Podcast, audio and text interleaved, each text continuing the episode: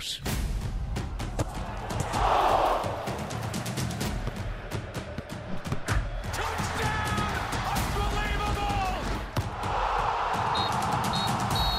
É o arranque do Vamos à Bola das Manhãs 360 com o jornalista André Maia. Olá André, bom dia, vamos aos destaques. Bom dia Maria João, saudades de futebol internacional? Hoje é o dia, o Santa Clara começa a epopeia de competições europeias, o torneio olímpico de futebol começa daqui a uma hora. Neste Vamos à Bola olhamos ainda para um estudo da FPF sobre o VAR, dados positivos sobre os primeiros anos e deixamos uma pergunta, pode Portugal bater o recorde de medalhas? As previsões da Associated Press dizem que sim. Vamos conhecê-las no Vamos à Bola de hoje. E André, é dado hoje o pontapé de saída dos portugueses nas competições europeias de futebol. O Santa Clara dos Açores estreia-se na Liga da Conferência. É uma competição nova da UEFA que começa nesta nova época e que quer levar o futebol europeu a todos os cantos do continente. Neste caso, literalmente, porque o Santa Clara tem uma viagem muito longa até à Macedónia. São 4 mil quilómetros, praticamente, para defrontar o Scupi, segundo classificado da Liga da Macedónia e que já começou a pré-época há algum tempo. Foi precisamente esse pormenor ou por maior que o técnico do Santa Clara, Daniel Ramos, destacou na antevisão ao jogo. Vamos ter pela frente um adversário que já fez dois jogos, está ligeiramente, digamos, mais adiantado que nós, eh, mas acreditamos que isso não é problema, porque a equipa demonstrou eh, nesta pré-época que estamos preparados, tem dado bons indicadores, eh, preparamos bem a semana, conhecemos, acho que razoavelmente bem, ou bem este adversário por aquilo que foi, foi também um trabalho de casa e uma análise eh, elaborada. Passámos essa informação para os jogadores e, e, temos, temos aqui uma ambição muito grande em conseguirmos eh, fazer um bom resultado que nos permita na segunda mão podermos passar, que é esse o objetivo. Daniel Ramos aqui em ver o duelo de mais logo a estreia do Santa Clara na Liga Conferência da Europa. André, esta aqui é a nova competição da UEFA que traz também regras novas. Exatamente, regras próprias, mas que vão também mexer com as outras competições, como por exemplo a Liga Europa. O jornalista Tomás Anjinho Chagas explica-nos como vai funcionar esta que é agora a terceira prova de clubes da UEFA. O objetivo da Liga da Conferência é trazer inclusão e competitividade às provas da UEFA. Para esta nova competição, o organismo dá oportunidade a 184 equipas de participar, com pelo menos uma de cada país. Isto, claro, na primeira pré-eliminatória da competição. Neste caso, o Santa Clara entra em campo na segunda pré-eliminatória. Se se apurar, segue para a terceira e só depois para o play-off, o último obstáculo antes da fase de grupo. Se lá chegar, vai encontrar uma estrutura semelhante à da Liga dos Campeões. São oito grupos de quatro equipas, nos quais passam os primeiros de cada grupo aos oitavos de final. Já os segundos classificados têm a companhia dos terceiros lugares da Liga Europa que descem à Liga da Conferência para jogar um play-off e descobrir quem segue para os oitavos. São contas que o Santa Clara vai querer fazer, mas o primeiro objetivo é claro: começar por ultrapassar o Scoopy da Macedónia a partir das sete da tarde. O jornalista Tomás Anjinho Chagas, aqui com a explicação do modelo desta nova competição da UEFA, onde o Santa Clara se estreia esta tarde. O Scoopy Santa Clara vai arrancar às 7 da tarde. E ainda em pré-época, este está o Sporting de Braga. Os bracarenses empataram ontem em casa com o Marselha em jogo amigável. Uma espécie de ensaio geral para a Supertaça frente ao Sporting no dia 31. Abel Ruiz marcou o primeiro para os guerreiros domingo ao minuto 19, mas Dimitri Payet aos 52 fez o empate final 1 a 1. Foi o sétimo jogo da, da pré-temporada bracarense, o quarto empate, antes da Supertaça com o Sporting no dia 31. Os minhotos têm ainda um jogo amigável com o Passos de Ferreira, marcado para o próximo sábado. E olhamos agora para as conclusões de um estudo da Federação Portuguesa de Futebol, a que o Observador teve acesso. O vídeo-árbitro está a ajudar a evitar erros de arbitragem sem prejudicar o tempo útil de jogo. O VAR aparece em sexto lugar na tabela dos motivos que fazem os jogos perder tempo. Antes deles estão os lances de bola parada, os cantos e as substituições. As conclusões deste estudo mostram ainda que o recurso a esta tecnologia, o vídeo-árbitro, ajudou, por exemplo, a anular vários golos irregulares, Filipe Ribeiro. O vídeo-árbitro ajudou a corrigir erros de arbitragem e aumentou o tempo útil de jogo. De acordo com o Portugal Football Observatory, da Federação Portuguesa de Futebol, nos últimos quatro anos, o VAR anulou 119 golos, 56 penaltis e 6 cartões vermelhos. Os lances mais revistos são situações de golo e de grandes penalidades. A cada 10 jogos, o vídeo-árbitro é utilizado em 4. É nos jogos dos primeiros classificados da tabela que mais recorre à ajuda do VAR.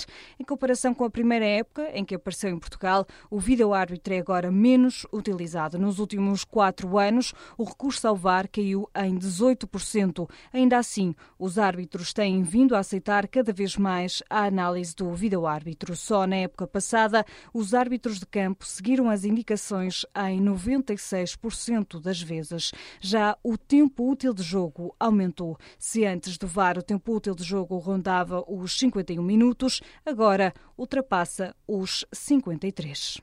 Filipe Ribeiro e as principais conclusões sobre o uso do vídeo-árbitro que chegou a Portugal na época de 2017-2018.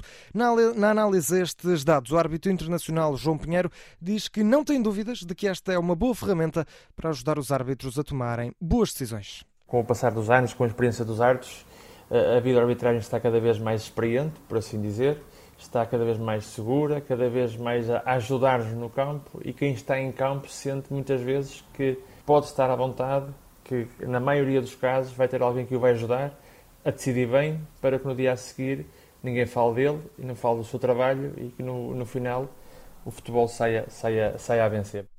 João Pinheiro, árbitro internacional, que esteve no Europeu de Futebol precisamente com a função de vídeo-árbitro. E tempo agora de olharmos para os Jogos Olímpicos, isto porque, André, daqui a uma hora começa o torneio olímpico masculino de futebol. Isto depois de uma madrugada com softball, mais uma, Maria João, eh, mas agora com o Desporto Rei a começar às oito e meia da manhã com um Egito-Espanha. E se faltam argumentos para os nossos ouvintes sintonizarem este jogo, então eu dou alguns. Dani Ceballos, Dani Olmo, Marco Asensio, Paulo Torres, são alguns dos internacionais espanhóis presentes presentes no torneio, alguns deles eh, também com presença no último Euro 2020. Mais tarde, a partir das 9 da manhã, há um México-França com Guilherme Ochoa, André Gignac ou Florian Tovan, são algumas das estrelas que vão pisar os relevados japoneses. E hoje ainda não há portugueses a entrar em ação, mas a expectativa aumenta principalmente com a previsão da Associated Press. A agência de notícias prevê que Portugal faça a melhor prestação de sempre em Jogos Olímpicos. São quatro medalhas para Portugal e uma delas seria de ouro. De acordo com a agência Associated Press, Jorge Fonseca é o favorito para ser campeão olímpico de judo. As outras medalhas seriam uma de bronze para Pedro Pichardo e uh, também uma medalha para João Vieira na canoagem e uh, para Fernando Pimenta. E se a previsão da Associated Press não chegar, o banco de dados Best Sport vai ainda mais longe, dá ainda mais medalhas para Portugal. Seriam uns incríveis seis pódios portugueses com títulos olímpicos para Jorge Fonseca, para João Vieira e uh, depois para medalhas de prata e bronze para Bárbara Timo, Rui Bragança e ainda Fernando Pimenta e Pedro Pichardo. E falta agora saber se as previsões se confirmam. Esperemos que sim. No caso do ténis, conhecemos há umas horas o início do percurso dos nossos tenistas. Já se conhecem os adversários de João e Pedro Sousa. Vamos começar com o João, o número 137 do ranking ATP. Vai defrontar na primeira ronda o checo Tomás Machak, o 144 do ranking. Vai ser o primeiro encontro entre os dois jogadores. Já Pedro Sousa, número 120 do ranking, vai medir forças com o espanhol Alejandro Davidovich Fokina, o número 35 do ranking ATP. Pedro Sousa pode encontrar nos oitavos de final Novak Djokovic, o número 1 um do mundo. Em pares, a dupla portuguesa de Sousas também já conhece o adversário de fronta na primeira ronda. Uma dupla de anfitriões. Do outro lado da rede vão estar Kini Shikori e o especialista de pares Beck McLaren. Agora é só esperar por esse momento em que os portugueses entram em ação. Exatamente. E não vamos à bola de hoje. Conhecemos mais um atleta que vai vestir as cores nacionais. E é uma das esperanças da natação portuguesa. Tamila Olub, atleta do Sporting de Braga, chega aos segundos jogos da carreira e os primeiros foram marcantes. Tinha apenas 17 anos nos Jogos Olímpicos do Rio de Janeiro em 2016. Agora, cinco anos depois, o objetivo está definido: levar Portugal a uma final de natação 37 anos depois, Aníbal Rebelo. A atleta do Sporting de Braga foi a primeira nadadora portuguesa a conseguir dois mínimos olímpicos. Tamila Olubo estreou-se no Rio de Janeiro com 17 anos. Isso na altura foi uma surpresa, agora é uma certeza. E os objetivos, esses, são claros. Seria uma final aos 1500, vai ser muito complicado. Neste momento, uma final é quase equivalente a uma medalha para mim, porque a competição está muito dura. Uh, por isso, realmente, o sonho seria uma final aos 1500 e uma semifinal aos 800. A preparação não foi fácil devido ao período de pandemia e ao adiamento dos jogos. Agora, com o aproximar da prova, a ansiedade aumenta, mas isso não é mal de todo. Estou-me a sentir muito ansiosa, na verdade. É uma sensação muito boa, porque se nos Jogos Olímpicos anteriores sentia que estava ansiosa por participar, neste caso estou mesmo ansiosa por sentir-me bem. Estou estou muito, entre aspas, preocupada um, em sentir-me bem na água, em sentir que tenho força nos braços, força na braçada, para poder competir com as outras raparigas, não é das minhas provas. Por isso, para mim, o mais importante é mesmo isso, sentir-me bem, para poder desfrutar mesmo da competição e tentar o melhor resultado possível. A equipa de natação portuguesa já está há mais de uma semana no Japão e o mais difícil tem sido a adaptação ao horário. Não é fácil, uh, vou ser honesta, já não é a primeira vez que eu venho para a Ásia competir, já tive os Jogos Olímpicos da Juventude em Nanjing, uh, tive duas vezes na China, tive também na Coreia do Sul uh, em 2019, por isso já vinha a contar é muito complicado porque são 8 horas de diferença e normalmente quando estás a treinar, especialmente de manhã, é a hora que tu queres estar a dormir.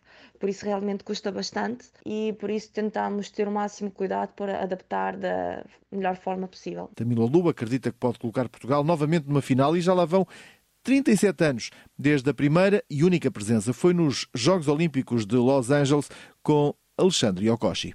O jornalista Aníbal Rebelo, aqui com as ambições e objetivos de Tamila Olub, nadadora do Sporting de Braga, que entra na água no próximo dia 26 de julho, vai representar Portugal nos 1500 e 800 metros livres. O jornalista André Maia, no Vamos à Bola das Manhãs 360. Obrigada, André. Obrigado. Até amanhã.